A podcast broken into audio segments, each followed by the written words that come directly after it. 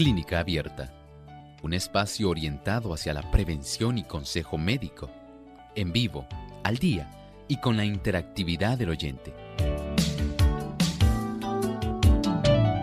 Clínica Abierta, poniendo al doctor a su alcance para un diálogo claro y honesto, porque nos importa su bienestar y salud.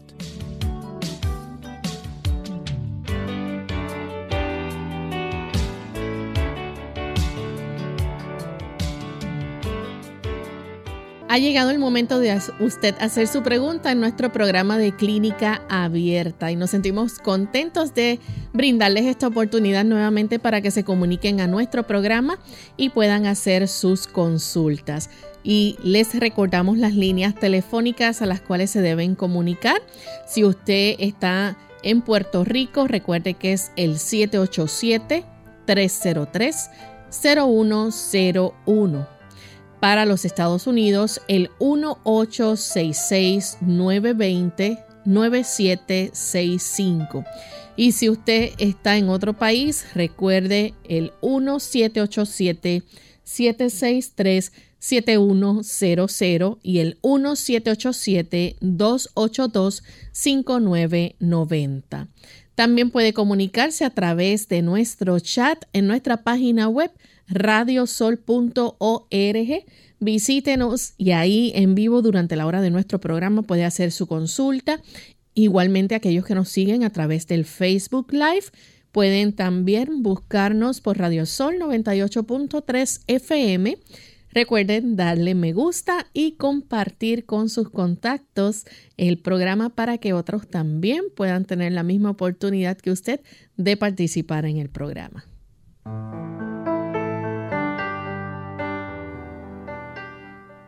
Saludos cordiales a todos nuestros amigos de Clínica Abierta. Nos sentimos felices nuevamente de tener esta oportunidad para compartir con ustedes en otro segmento donde usted puede hacer su consulta.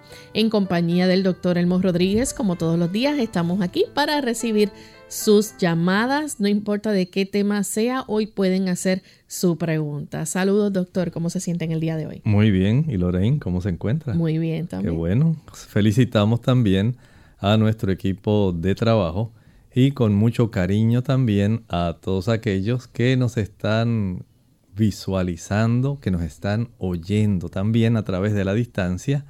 Les enviamos un cordial saludo y un fuerte abrazo.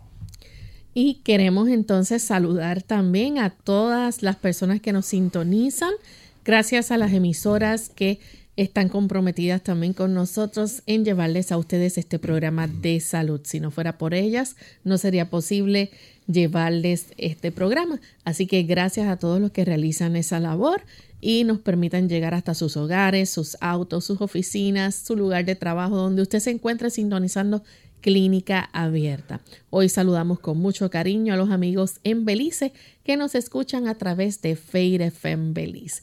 Vamos en esta hora al pensamiento saludable de hoy. Además de cuidar tu salud física, cuidamos tu salud mental. Este es el pensamiento saludable en Clínica Abierta.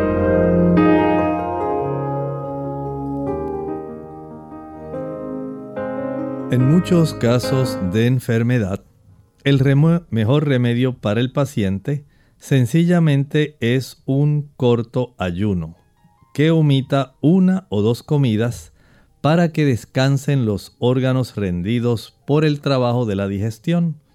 Muchas veces el seguir durante algunos días una dieta de frutas ha proporcionado un alivio a personas que trabajan intelectualmente y un corto periodo de una completa abstinencia, seguido de un régimen alimenticio sencillo y moderado, ha restablecido al enfermo por el solo esfuerzo de la naturaleza. Un régimen de abstinencia por uno o dos meses convencerá a muchos pacientes de que la sobriedad favorece la salud. Y definitivamente debemos adoptar como parte de el bienestar nuestro, el tener periodos de ayuno. Hay personas que, aunque usted no lo crea, lo hacen diariamente. utilizan solamente dos comidas y entonces proceden a estar un periodo, digamos prácticamente de unas 18 horas sin alimentarse nuevamente hasta el próximo desayuno. Hacen un desayuno temprano, 7, 8 de la mañana, luego a las 2 de la tarde. De ahí ya no retornan hasta el otro día en el desayuno. Pero hay personas que destinan un día a la semana para practicar un ayuno. Se abstienen de una comida, otras se abstienen del, digamos, almuerzo y cena, y hay otras que se aventuran a hacerlo por las tres comidas. Hay personas que ayunan dos veces a la semana. Y hay una variedad de este tipo de descanso para nuestro organismo, durante el cual se procede a un mecanismo en el que se le facilita a las células sacar aquellas sustancias que ya no son útiles. Se le facilita el proceso de depurar, desintoxicar y esto hace que en gran medida se pueda restablecer y reparar muchas situaciones que están afligiendo a las personas. Así que el ayuno como parte de un régimen terapéutico, bajo la supervisión de su médico, pregúntele a su médico si en las condiciones en que usted está de salud es conveniente para usted omitir una comida, dos comidas o hasta tres o practicar esto regularmente una vez a la semana. Y esto le puede ser de mucha ayuda en el armamentario terapéutico que tenemos a nuestra disposición. Gracias doctor por el pensamiento saludable y estamos listos para comenzar con sus preguntas. Tenemos la primera llamada, la hace Luz desde el pueblo de Trujillo Alto. Escuchamos la pregunta, Luz, bienvenida. Gracias, buenos días. Buen día. Doctor, le pregunto, mi hijo está padeciendo de un dolor en las piernas, eh, como en la planta, la planta del pie. Y a él le han dicho que es gota, pero que él ha hecho un régimen de alimenticio y sigue con el dolor. Muchas gracias. Lo escucho por la radio. Gracias. Mire, eh, primero hay que reconocer si la persona que le diagnosticó es un médico, porque hay muchas personas que tienen buena intención, pero en realidad pues necesitan un poco más de información. Y el hecho de que una persona le duela la planta del pie no quiere decir que tenga gota. La gota generalmente afecta más la articulación metatarso falángica del dedo gordo. Esa unión donde el metatarso se une con el área digamos ya de las falanges de ese dedo gordo, en esas áreas que tiene, tiende a presentarse más frecuentemente este problema. Pero pudieran ser otras cosas, pudiera haber fascitis plantar, pudieran haber inflamaciones de los tipos de articulación que son más rígidas en la zona del arco del pie, pudiera haber el desarrollo de algún espolón en esa área de la planta del pie y ocurre también en huesos del metatarso. Pudiera haber artritis también que se pudiera estar desarrollando. Pudiera haber neuralgias. Entonces, no hay un tipo de diagnóstico definitivo, tan solo una suposición. Si esto es así, digamos que fue un médico el que le dijo, sí, definitivamente usted en realidad lo que tiene es una elevación de el ácido úrico y por eso tiene gota. Entonces, si ya se le hizo este estudio y arrojó que efectivamente se le hizo los niveles de ácido úrico, los tiene elevados, se les tomó una radiografía, evidentemente ahí está la imagen y se ve el problema. Si es gota, el dejar todos los productos de origen animal ayuda. Pero el hecho de que usted nos diga que siguió el tratamiento y no se le ha quitado, nos indica que va en otra dirección. Pudiera haber alguna de las otras causas que mencioné. Y para esto les recomiendo, si es posible, o vaya a su médico de cabecera para que él pueda revisar con detenimiento si es necesario ordenar alguna radiografía. Y si no, vaya a un podiatra él le puede ayudar con este problema. Bien, tenemos a Digna de Estados Unidos. Adelante, Digna. Hello. Bienvenida. Gracias. Buenos días. Buen día. quiero hacer una pregunta al doctor. Quiero hacer una pregunta al doctor. Eh, yo soy una persona que tengo eh, 78 años. Y en mi vagina, en mi vagina, yo boto un, como un flujo, pero no es flujo, es algo, algo como en forma de gelatina, pero es blanco sin olor, pero tengo mi, la vejiga eh, bajita, o sea, caída. Muchas gracias, Dios le bendiga.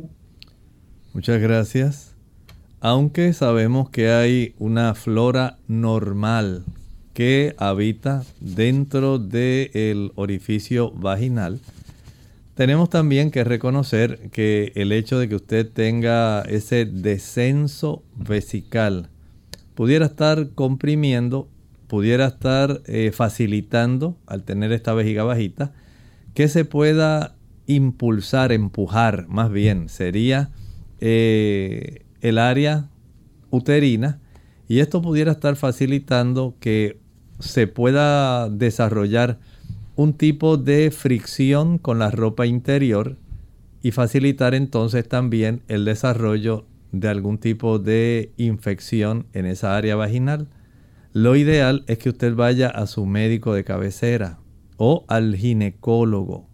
Permita que el ginecólogo pueda revisar cómo está esa área y de acuerdo a su experiencia, entonces ya él le puede recomendar si es que nota que está desarrollando algún tipo de infección localizada por asunto de la fricción que se realiza entonces entre el cuello del útero y la ropa interior y que esto esté dando lugar a que se desarrolle alguna infección local, es bueno atenderlo cuanto antes.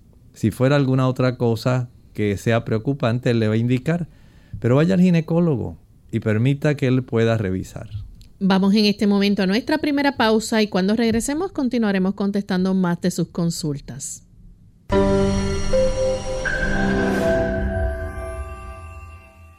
La Universidad de Loma Linda, en California, hizo un estudio a 20.000 personas sanas que tomaban 5 vasos de agua diarios, las cuales presentaron un menor índice de problemas cardiovasculares en comparación con las personas que solo tomaban 2 vasos de agua diarios. ¿Cuántos vasos de agua estás tomando al día? ¿5? ¿2? Es muy sencillo. Solo tienes que tomar más de 5 vasos de agua al día para que disminuya tu riesgo de enfermedad cardiovascular. La tarea de esta semana consistirá en tomar agua 30 minutos antes de los alimentos o después de haberlos consumido. Tu estómago te lo agradecerá. Será difícil al principio si estás acostumbrado a consumir agua mientras comes, pero no pierdes nada si lo intentas. Incluso ganarás mucho más. Haz la prueba. Soy la doctora Neri Martínez y nos vemos en nuestras cápsulas de Más Salud.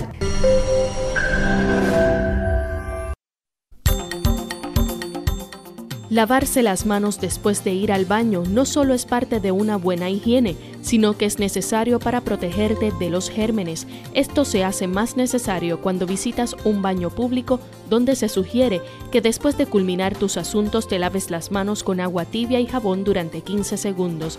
Después de lavártelas, debes secarlas y usar el mismo para cerrar la llave del grifo. Artritis. Hola, les habla Gaby Zabalúa Godard con la edición de hoy de Segunda Juventud en la Radio, auspiciada por AARP. 70 millones de estadounidenses sufren de alguna forma de artritis, una enfermedad sin cura. Algunos medicamentos que se recetan implican ciertos riesgos, pero los médicos sugieren que tu propio programa de ejercicios puede reducir dos de los efectos más problemáticos de la artritis, el dolor y el cansancio. Y esto es lo que sugiere la Clínica Mayo. Antes de empezar, consulta a tu médico como medida de precaución. Entonces comienza lentamente. Muévete a un ritmo lento y constante, sin rebotar. Si tienes algún dolor nuevo en tus articulaciones, detente. Toma una aspirina para reducir la inflamación.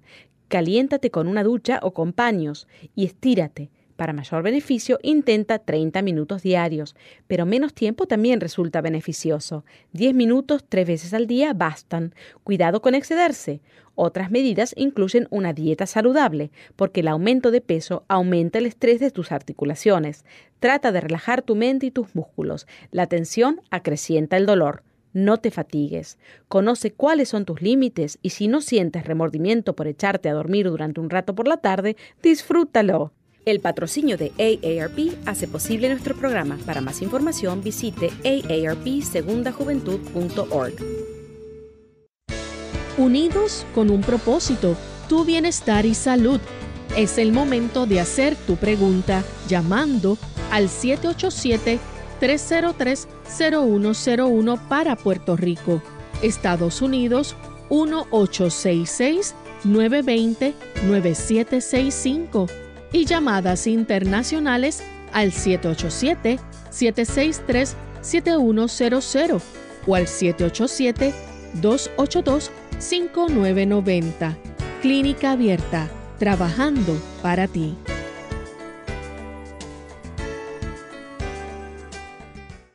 Clínica Abierta.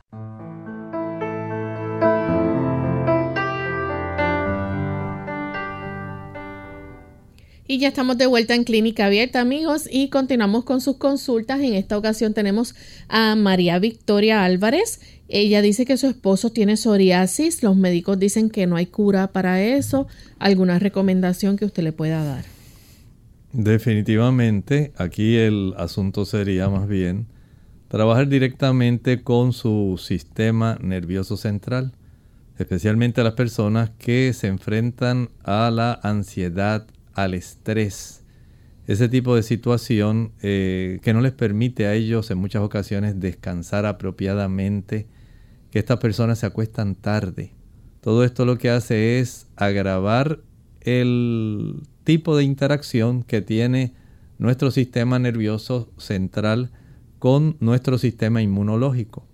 Para que ese sistema inmunológico pueda funcionar adecuadamente, no atacar directamente a este órgano, la piel, entonces debemos darle la oportunidad de que tenga ese tipo de reabastecimiento donde pueda facilitar una interrelación entre el sistema nervioso y el sistema inmunológico que facilite al sistema inmunológico a funcionar adecuadamente. Si hay este tipo de reacción, es un indicativo de que tiene que trabajar con la forma como enfrenta la vida. Hay mucha tensión emocional, mucho estrés y poco sueño. Si comenzamos a desarrollar algunas herramientas para facilitar cómo enfrentar las tensiones. Eso ayudará muchísimo. Pero una de las cosas que más ayuda es que usted pueda acostarse temprano. Y estoy hablando de las 8, 8 y 30 de la noche. Eso facilita que usted pueda tener un mejor dominio de sus emociones. Esto ayuda para que el sistema inmunológico esté más alto, esté mucho mejor en su forma de trabajar pero no para atacarlo a usted mismo. Igualmente el ejercitarse cada día. Esto ayuda para que el sistema inmunológico pueda funcionar mejor. El ejercicio también es una forma de disipar la tensión emocional. La exposición al sol, especialmente si usted se expone al sol, aunque sea en una caminata moderada, al mediodía, la longitud de onda y la intensidad de las mismas en ese horario ayudan para que las personas con psoriasis puedan comenzar a ver un gran beneficio. Revise también la cifra de la vitamina D. Esta vitamina D debe estar en unas dosis aproximadas de unos 60 nanogramos por mililitro en sangre. Y esto es muy deseable. De esta forma, usted notará que las lesiones comienzan a desaparecer no en una semana ni en dos semanas.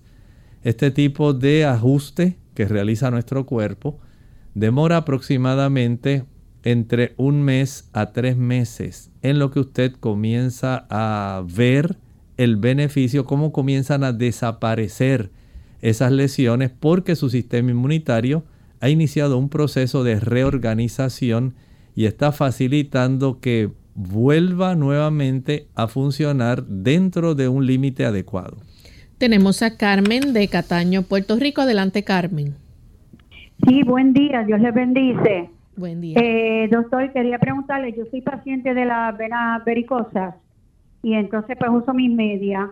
Lo que en realidad quería saber cuál sería el mejor ejercicio para hacer para las venas, cuántos días a la semana y si me tengo que poner las medias en el momento de hacer el ejercicio que usted me recomiende.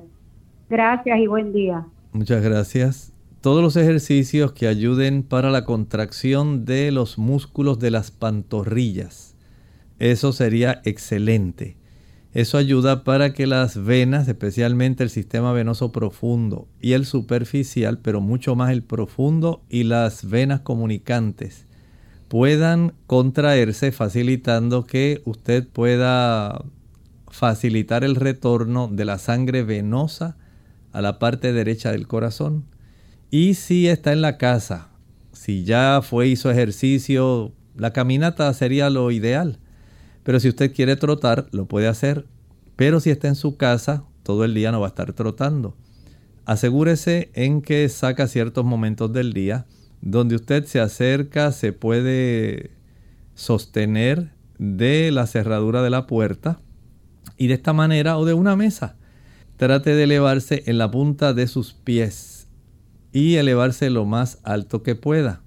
De esta forma usted quedaría prácticamente en las puntitas de sus pies, baje y toque con el talón nuevamente el piso, eleve nuevamente el talón. Haga esto varias veces al día. Esto ayuda para que ocurra ese mismo movimiento de contracción muscular de las pantorrillas que facilita el exprimir el sistema venoso para que no se quede tanto tiempo la sangre estancada en las partes más bajas de nuestras extremidades inferiores. Y de esta manera usted obtiene el beneficio de poder eh, ayudarse. Si usted puede practicar esto sin usar las ah, medias de compresión, pues es una gran ayuda ya cuando usted eh, sepa que va a estar un rato de pie, que no va a estar ejercitándose.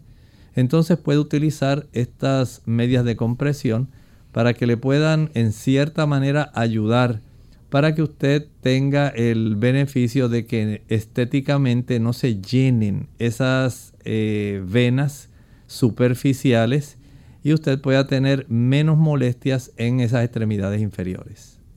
Bien, tenemos entonces a Jacqueline que nos llama a continuación. Vamos a recibir su llamada desde los Estados Unidos. Adelante, Jacqueline. Sí, eh, yo soy una señora de 57 años. Quiero saber qué tipo de colágeno yo puedo tomar para fortalecer mis huesos. Yo estoy tomando también, eh, ¿cómo se llama esto? Eh, no recuerdo que también bueno para los huesos. Eh, para que el doctor me diga qué tipo de colágeno yo puedo tomar para fortalecer mis huesos. Gracias. Mira, en realidad no necesita el colágeno. Más bien lo que debe proveerle son los materiales principales. Hablamos del calcio, el magnesio, la vitamina K, la vitamina D, el boro, son sustancias que la matriz ósea va a necesitar para que las células osteoblastos puedan facilitar ahora el desarrollo de un buen hueso esponjoso que sea sólido. Si usted lograra diariamente ejercitarse usando pesas, si verifica la cifra de vitamina D sanguínea, si además de eso ingiere bastante cantidad de ensaladas de hojas verdes oscuras, si además de eso se asegura en que usted pueda exponerse al sol adecuada y diariamente, además de eso, ingerir una buena cantidad de calcio, de almendras, de semillas de coco y algunas eh, formas o presentaciones de cómo se utiliza el, la soya. Por ejemplo, el tofu, las isoflavonas que contiene la soya van a facilitar que se pueda incorporar mejor el tipo de productos que mencionamos, calcio, magnesio, boro, la vitamina K, la vitamina D, y pueda usted desarrollar un hueso fuerte. De esta manera tenemos el beneficio. El colágeno más bien sería un tipo de cemento que se utiliza para pegar básicamente todos los ingredientes. Pero si esos ingredientes no se absorben y no se absorbe el colágeno, no importa cuántas botellas de colágeno compre, no va a haber un beneficio. Mientras usted no se ejercite utilizando pesas y exponiéndose al sol, es muy difícil que aún con todo y colágeno pueda beneficiarse. Tenemos entonces a Evelyn Hernández. Ella dice que su mamá es diabética e hipertensa, tiene sus piernas inflamadas, pero demasiado. Dice que no puede caminar. Una debilidad en todo el cuerpo. Dice que le hizo ultra de riñones y está bien, dijo el médico. ¿Cómo se le puede ayudar? Bueno, aun cuando tenga ese ultrasonido bien, hay que verificar cómo se encuentra su función renal. La diabetes no controlada, la hipertensión no controlada van afectando sus riñones. Puede ser que lleguen, digamos, estén en una etapa 1, donde usted puede verificar esto en un tipo de estudio que se hace sanguíneamente en este estudio donde se toma una muestra y se analiza. Es el mismo tipo de química sanguínea, donde se reporta el nivel de glucosa, la función del hígado, los electrolitos y la función renal. Ahí también sale la razón de filtración glomerular. Sale para personas de raza negra y para personas de raza blanca. De una vez ahí entonces se puede observar si esa función está por encima de 90, es lo ideal. Si está entre 60 y 90, ya está en etapa 1. Entre más o menos 30, eh, 60, etapa 2, menor de 30, ya está básicamente casi en una etapa 4. O sea, se va deteriorando. Mientras usted lo mantenga en la primera etapa, en la de función normal, estamos bien. Ya cuando se va reduciendo entre 60 y 90, caemos en etapa 2 estoy corrigiendo, entre la región que comprende esa, digamos, básicamente 30-60 estamos en una etapa 3 y menor de 30 estamos en una etapa 4. Y esto es lo que puede ir dando una buena idea junto con la microalbúmina urinaria, la creatinina, nos dan una buena idea de cómo se va trastornando esta función. Pero sí es conveniente que pueda verificar esto. En ocasiones no es tanto la insuficiencia renal, pudiera ser que tenga insuficiencia cardíaca congestiva. Ya el corazón no tiene la capacidad, la fuerza para impulsar la sangre, para dirigirse adecuadamente no solo a la circulación pulmonar, sino también a la circulación general. Y de esta manera comienza a detenerse una mayor cantidad de sangre en las extremidades. Por eso la visita al médico, saber el diagnóstico, es insuficiencia renal, es insuficiencia cardíaca congestiva o pudiera ser hasta una insuficiencia hepática. Pero ya con el historial de lo que ya nos dice, es probable que sea insuficiencia renal, pero debe verificar mediante estos estudios que mencioné cuál es la etapa en la cual se encuentra su función renal en sí. Y para esto pues es necesario ir al médico y someterse a la práctica de estos estudios. Vamos en esta hora a nuestra segunda y última pausa y cuando regresemos continuaremos contestando más de sus consultas.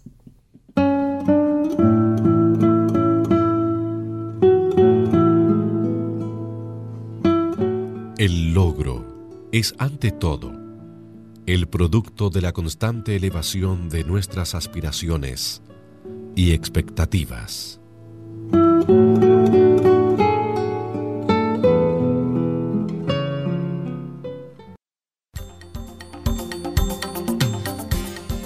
El calcio es uno de los minerales más importantes que nuestro cuerpo necesita para mantener una salud óptima, ya que es el responsable de infinidad de procesos indispensables para su buen estado.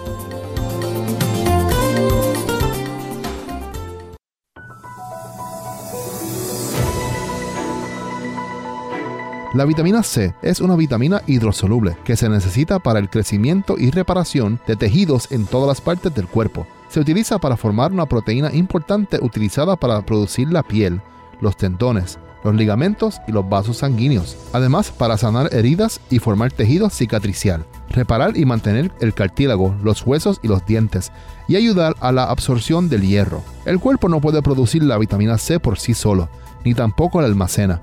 Por lo tanto, es importante incluir muchos alimentos que contengan esta vitamina en la dieta diaria. Durante muchos años, la vitamina C ha sido un remedio casero para el resfriado común, aunque las investigaciones dicen que no necesariamente reducen el riesgo de contraer el resfriado. Sin embargo, las personas que han tomado estos suplementos pueden tener síntomas más ligeras y leves. Pero si empiezas a tomar vitamina C luego de haber empezado un resfriado, no parece servir. Entre las frutas y verduras donde puedes encontrar la vitamina C está el melón cantalupo, frutas y jugos de cítricos como naranjas y toronjas, pomelos, kiwi, mango, papaya, piña, fresas, frambuesas, moras y arándanos, sandía o melón, brócoli, coles de Bruselas y coliflor, pimientos rojos y verdes, espinaca, repollo, nabos verdes y otras verduras de hoja, papas, batatas, tomates y su jugo. Recuerde consultar con su médico para la cantidad apropiada de vitamina C para ti. Unidos con un propósito, tu bienestar y salud. Es el momento de hacer tu pregunta llamando al 787-303-0101 para Puerto Rico, Estados Unidos 1866-920-9765 y llamadas internacionales al 787-763-7100 o al 787-282-5990. Clínica Abierta, trabajando para ti.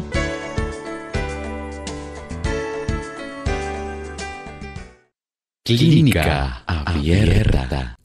Ya estamos de vuelta en Clínica Abierta, amigos, y tenemos a Manuel que nos llama desde Guaynabo, Puerto Rico. Adelante. Manuel.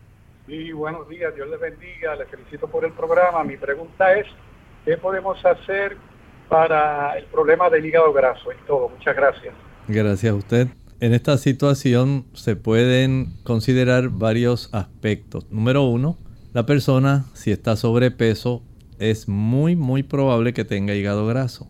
Número dos, verificar la cifra de glucosa sanguínea. Tiene mucho que ver con el desarrollo de hígado graso. Tercero, saber cómo está la cifra de triglicéridos. A mayor la cifra de triglicéridos, mayor también la cantidad de lipoproteínas de muy baja densidad, VLDL. Eso también colabora con el hígado graso. Las personas que les gusta comer mucho aceite o frituras, aunque sea aceite crudo, si usted es de las personas que le gusta añadirle las viandas, rociarle casi medio envase de aceite porque a usted le gusta casi nadando en ese aceite de oliva extra virgen prensado en frío y usted cree que está haciendo una gran cosa, no lo haga. Use solamente una cucharadita de aceite para darle un sabor a sus tubérculos, papa, yuca, yautía, ñame. Y esto ayudará para que pueda tener ese rico sabor, la pueda disfrutar, pero no la ponga a nadar en aceite. De esta manera no se ayuda. A mayor cantidad de frituras, más hígado graso se desarrolla. A mayor consumo de productos azucarados, jugos, maltas, refrescos, bombones, helados, paletas, bizcochos, galletas, flanes, chocolates. A mayor cantidad de productos usted eh, consuma cuyo ingrediente sea el jarabe de maíz alto en fructosa, mayor es la cantidad de hígado graso. De tal manera que si usted ha podido tener un panorama bastante preciso, se ha dado cuenta que se corrige si comienza a hacer cambios, si comienza a considerar estos factores el beneficio será real. Pero no hay tal ayuda como una tableta que haga desaparecer el hígado graso mientras usted sigue comiendo todo lo que le está dañando y todo lo que lo facilita. De tal forma que si tiene que bajar peso, baje peso. Si tiene que reducir la cantidad de aceite, hágalo. Si debe eliminar bastante el azúcar, elimínela. Si debe comenzar a ejercitarse, hágalo porque eso beneficia muchísimo. Y si desea también utilizar agua de limón, tiene un efecto adecuado en los procesos para el metabolismo del hígado en la dirección que reduce el hígado graso. Bien, tenemos entonces a María que nos pregunta a través del chat cómo se eliminan las piedras en la vesícula que son de 0.03 centímetros. Nos escribe desde la República Dominicana. Bueno, tiene una mejor probabilidad de expulsarla. Algunas personas lo que hacen es que combinan unas 3 onzas de jugo puro de limón y 3 onzas de eh, aceite de oliva extra virgen. Toman el jugo de limón, luego toman el aceite de oliva extra virgen y de esta manera ayudan para que se pueda exprimir hay ocasiones cuando esto funciona, pero también he visto personas que no le funciona, porque depende de la ubicación de la piedra del cálculo y si está bastante ancladito en el fondo de esa pequeña zona de la vesícula, a veces no se puede expulsar. Por otro lado, mientras mayor sea la cifra de colesterol sanguíneo, mayor será el desarrollo de estos cálculos. Los cálculos se van desarrollando según los depósitos de cristales de colesterol se van agregando y esto hace que crezcan.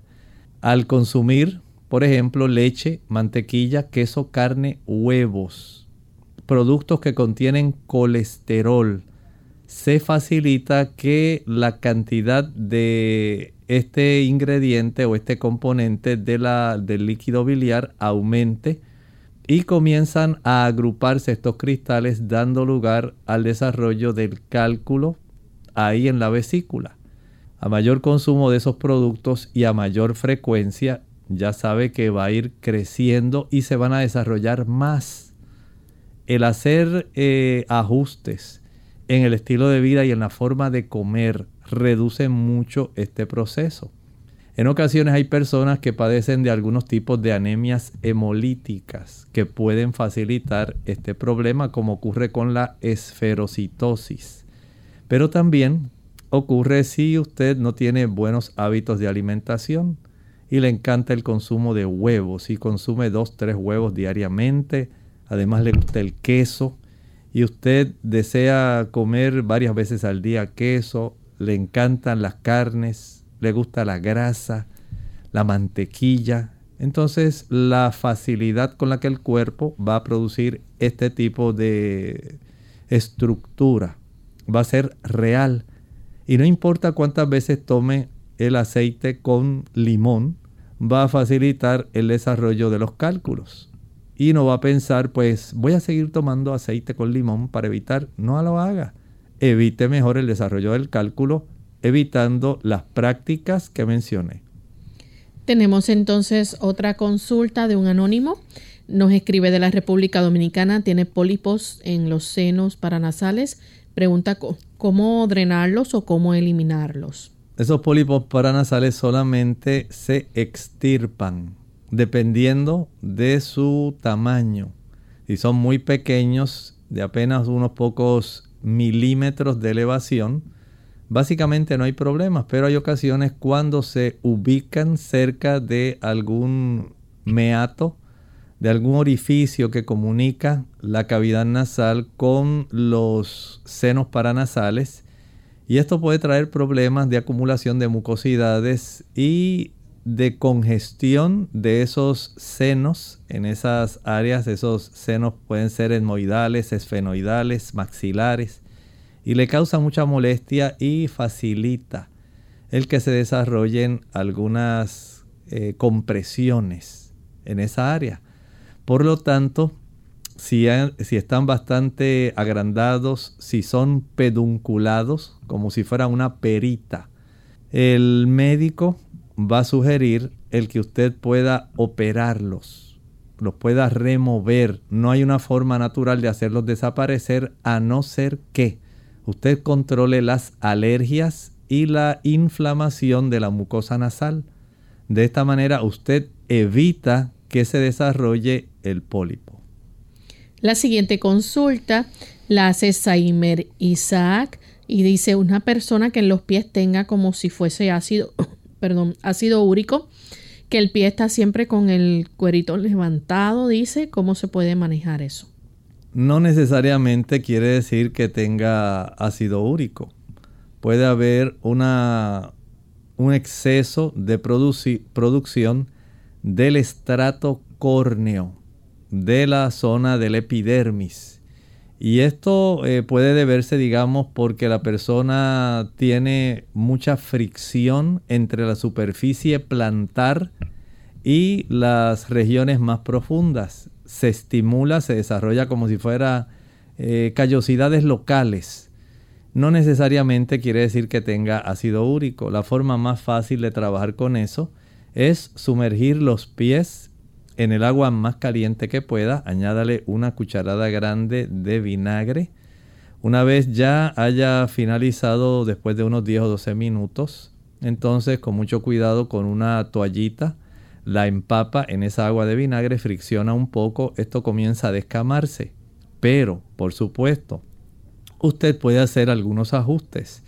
Reduzca el exceso de proteínas que consume puede usted ayudarse, digamos, reduciendo la cantidad de carne, la cantidad de huevos, puede también moderarse en la cantidad de legumbres que consume y de esta manera usted puede tener el beneficio también de ayudarse.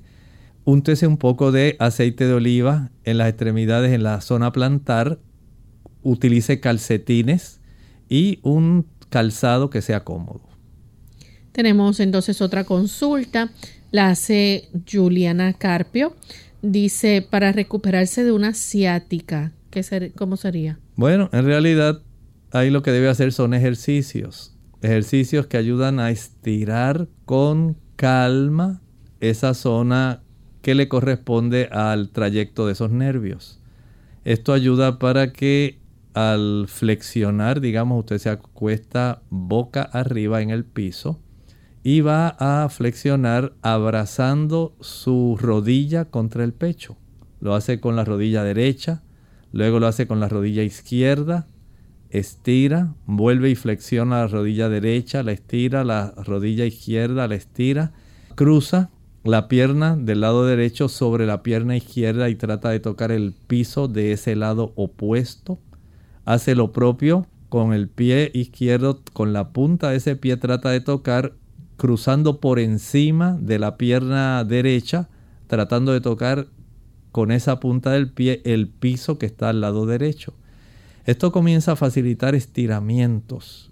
No logra usted ver en un día el resultado, pero una semana después de haber iniciado este tipo de estiramientos, ve la mejoría.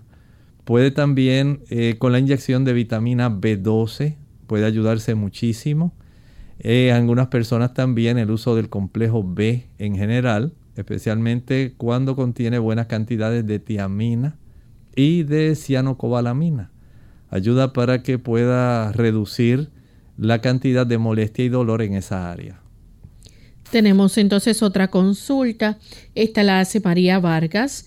Quiere saber qué vitamina le puede dar a su niña para aumentar el apetito. Su niña tiene 7 años y nos escribe de la República Dominicana.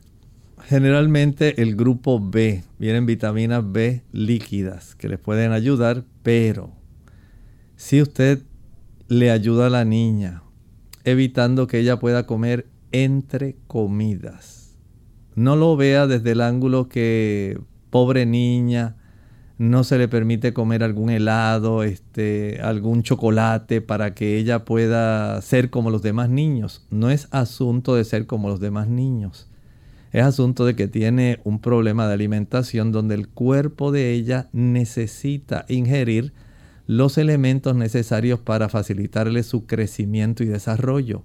Comiendo dulces eso no se alcanza, porque al comer entre comidas y comer dulces, el cuerpo lo que hace es que se satisface con cierta cantidad de calorías, pero las calorías no es lo mismo que los ácidos grasos, no es lo mismo que los aminoácidos, que los carbohidratos, vitaminas, minerales, antioxidantes, fitoquímicos. Y el hecho de que ella pues se tome una horchata, que se coma algunas galletas dulces, que le brindan un pedazo de alguna rosquilla, alguna dona, eso le va a satisfacer calóricamente y va a perder el apetito por las cosas que son en realidad para ellas necesarias. Desde ese ángulo, el suministrarle su alimento en forma regular, con una dieta balanceada, desayuno, almuerzo y cena, va a suplirle todo lo que necesita y le garantizo que le abrirá el apetito. Pero mientras ella se coma un helado ahora y más tarde algún tipo de jugo especial de granadilla, o se comió un trocito de mamey zapote, no va a tener ese beneficio. Trate de que la niña tenga una alimentación nutritiva, variada, que pueda ser adecuada a su edad, pero que a la misma vez se desarrolle dentro de los horarios específicos y le garantizo que su apetito aumentará. Tenemos a Romy Santos, dice, tengo una inquietud con la tiroides y la soya. Sucede que mi esposo está teniendo problemas con la tiroides, están alteradas y él consume soya de vez en cuando, hasta dos veces en la semana. ¿Podría esto tener algo que ver con la tiroides y si podría consumirla con esta condición? Ella también tiene hipotiroidismo y la consume. Bueno, en realidad el problema sería cuando se utilizan los productos de soya en forma cruda hay unas tirosinasas que pueden ser afectadas y el uso abundante y frecuente es lo que trae el problema. El problema más bien he observado que ocurre en las personas que consumen productos como los mariscos, langosta, camarones, calamares, cangrejos, pescados, sea bacalao, salmón, chillo, tilapia, no importa cuál sea. Esto va a facilitar eso y también en aquellos productos como los productos derivados de la res. Recuerden que parte de los procesos que utilizan algunas compañías es en cierta forma estimular un hipotiroidismo en esos animales para que puedan engordar más y puedan obtener un mayor rendimiento eh, desde el punto de vista de la carne. Y esto, por supuesto, el animal ingiere este tipo de productos y esto va a alterar también la tiroides del ser humano. También se altera nuestra tiroides con los hábitos de vida. Si usted es de las personas que se acuestan tarde, su, tiroides se va a alterar. Si usted es de las personas que come a cualquier hora, recuerde que la tiroides regula los procesos metabólicos comer a cualquier hora cuando usted se le ocurrió, cuando usted quiso, cuando usted pudo, en lugar de tener horarios específicos.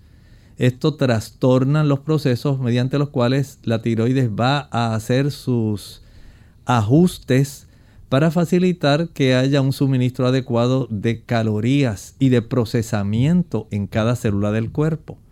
Nuestro cuerpo no funciona como usted quiere, cuando usted quiere. Él tiene relojes biológicos y tiene hormonas que se dejan llevar por esos relojes biológicos. Cuando se alteran esos relojes biológicos y se altera ese funcionamiento, claro, usted va a alterar su tiroides. Y no hay una pastilla natural mágica que pueda facilitar el que esa tiroides regrese a la normalidad si usted no hace los ajustes correspondientes y evita aquellos factores que la han trastornado. De esta forma, si aprendemos a vivir, también tendremos el beneficio de la salud. Tenemos a Damaris Díaz Osuna. Ella dice, doctor, una pregunta. Fíjese que a mi hermana le duelen mucho los huesos. Hace poco le dio como un desgarre en su brazo izquierdo y como que se le puso una parte como morada y le duele mucho.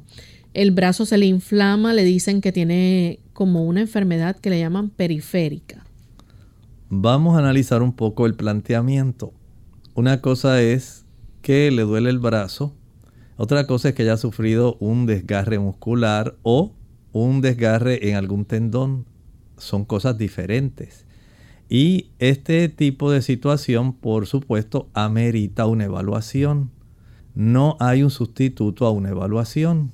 No importa cuánto se haya desarrollado la inteligencia artificial en las computadoras eh, y que usted le pueda preguntar al buscador suyo de preferencia, un dolor en el brazo, ¿qué está ocurriendo? Puede ser que le esté dando algunas claves, algunos de los diagnósticos más frecuentes.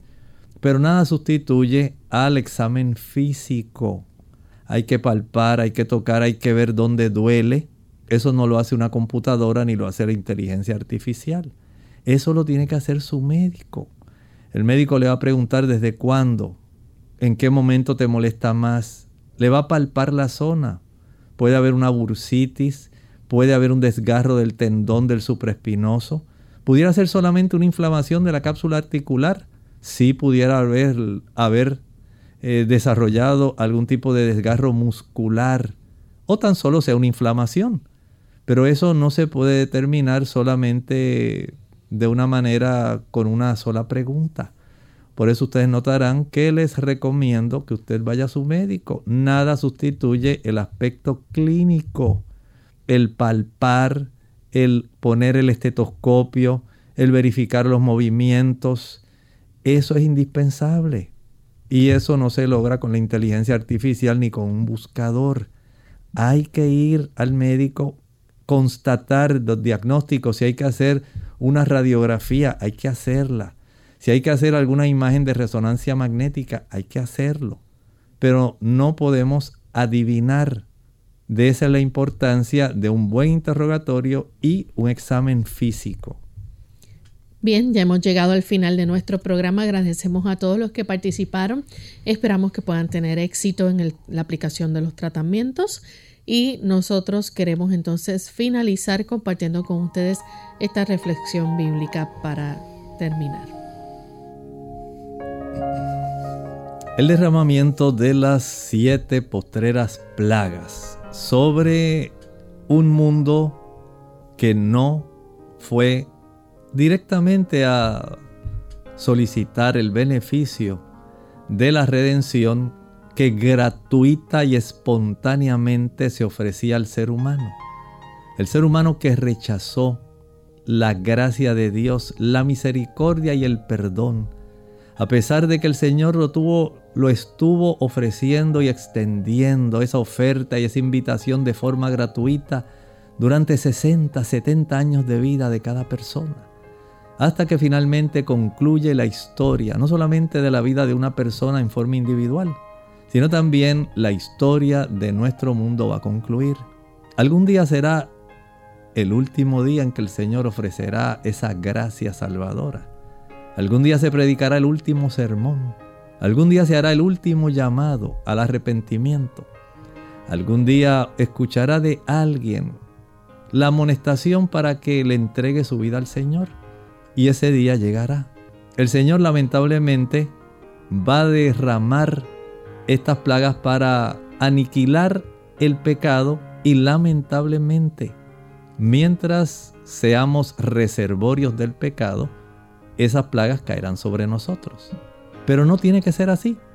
El Señor quiere salvarnos. Él no quiere que usted sea de los que reciban las plagas.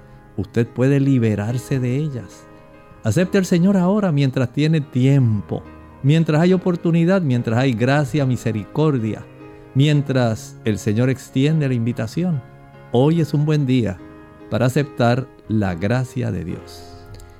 Bien amigos, nosotros nos despedimos y será entonces hasta el siguiente programa de Clínica Abierta. Con mucho cariño compartieron el doctor Elmo Rodríguez Sosa y Lorraine Vázquez. Hasta la próxima.